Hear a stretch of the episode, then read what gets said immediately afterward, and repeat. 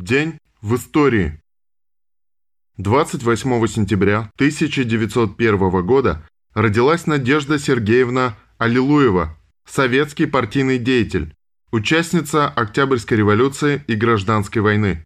Служила в наркомате по делам национальностей в секретариате Владимира Ильича Ленина, сотрудничала в журнале «Революция и культура», в газете «Правда», жена Иосифа Виссарионовича Сталина, 22 сентября 1917 года до Великого Октября осталось 46 дней.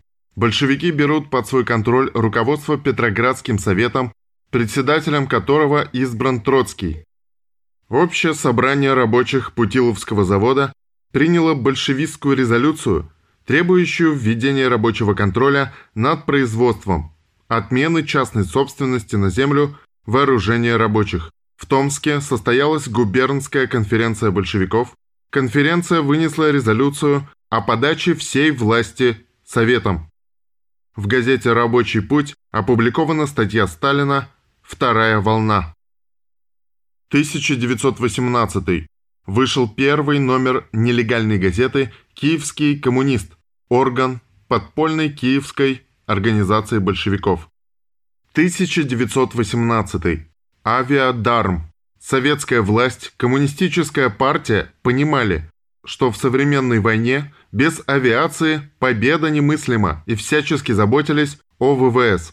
22 сентября 1918 года для руководства боевым применением авиации на фронтах гражданской войны были созданы полевые управления авиации и воздухоплавания действующей армии, а также соответствующие управления при штабах фронтов, округов, армий. За главным управлением рабоче-крестьянского Красного военно-воздушного флота остались вопросы формирования и снабжения авиачастей. Всего на фронтах гражданской войны в 1918-20-х одновременно действовало до 350 советских самолетов. 22 сентября 1919 года Красные заняли местечко Васильковского уезда Киевской губернии, ныне город в составе Киевской области, Фастов. На следующий день Фастов был вновь взят белыми, которые устроили погром против еврейского населения местечка, в результате чего было убито несколько сотен, по некоторым данным более тысячи человек. В этот же день 1922 года была создана комиссия по металлическому самолетостроению во главе с Туполевым.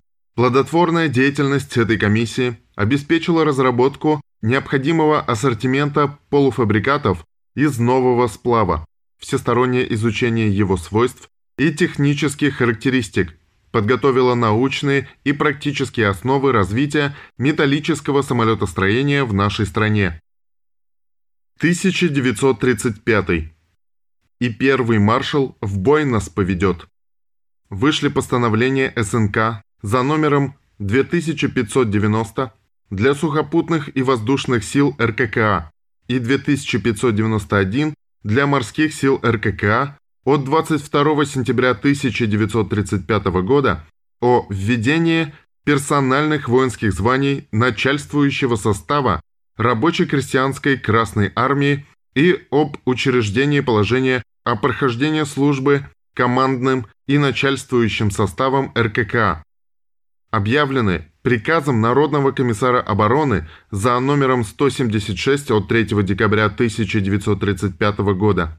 Военные звания начальствующего состава создавались с использованием двух приказов – военной специальности, рода деятельности и ранга, определяющего должностное предназначение носителя звания.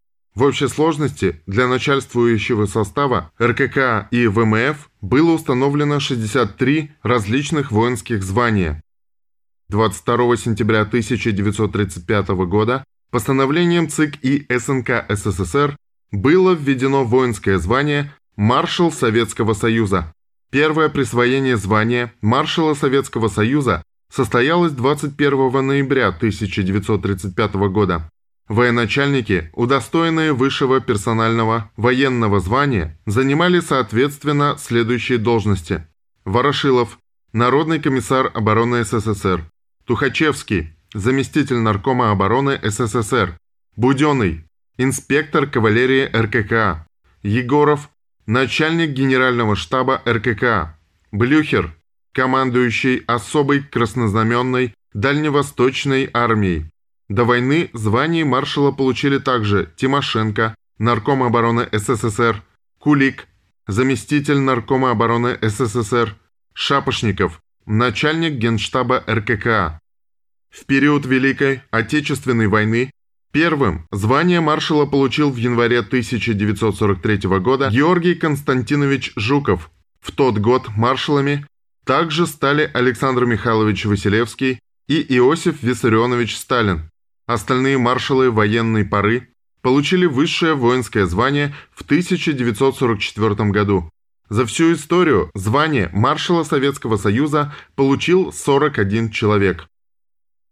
22 сентября 1938 года родился Дин Рид, американский певец, киноактер, кинорежиссер и общественный деятель. Сторонник левых взглядов Дин Рид выступал против войны во Вьетнаме, распространения ядерного оружия и поддерживал СССР, где неоднократно бывал начиная с 1965 года.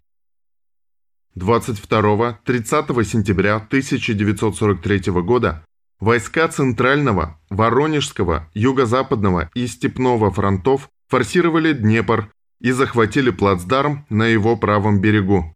22 сентября 1943 года на рассвете войска Центрального и Воронежского фронта начали переправу и захват плацдармов на правом берегу Днепра. К этому моменту советские войска заняли противоположный от немецких войск берег практически на протяжении 300 километров.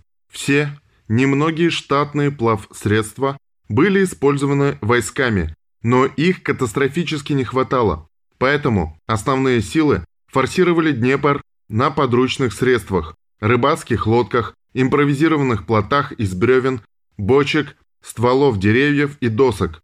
Большой проблемой была переправа тяжелой техники. На многих плацдармах войска не смогли быстро переправлять ее в достаточном количестве на плацдармы, что вело к затяжным боям по их обороне и расширению и увеличивало потери советских войск. Первый плацдарм на правом берегу Днепра был завоеван 22 сентября 1943 года в районе слияния Днепра и реки Припяти. Почти одновременно Третья гвардейская танковая армия и 40-я армия Воронежского фронта добились такого же успеха южнее Киева. 24 сентября еще одна позиция на западном берегу была отвоевана недалеко от Днепродзержинска. Всего Днепр к 30 сентября форсировали 12 советских армий, также было организовано множество ложных плацдармов, цель которых была имитация массовой переправы и рассредоточение огневой мощи немецкой артиллерии. После этого советские войска практически создали новый укрепрайон на завоеванных плацдармах, фактически закопавшись в землю от огня противника и прикрывая своим огнем подход новых сил. Значительную помощь советским войскам в ходе форсирования Днепра оказали партизаны.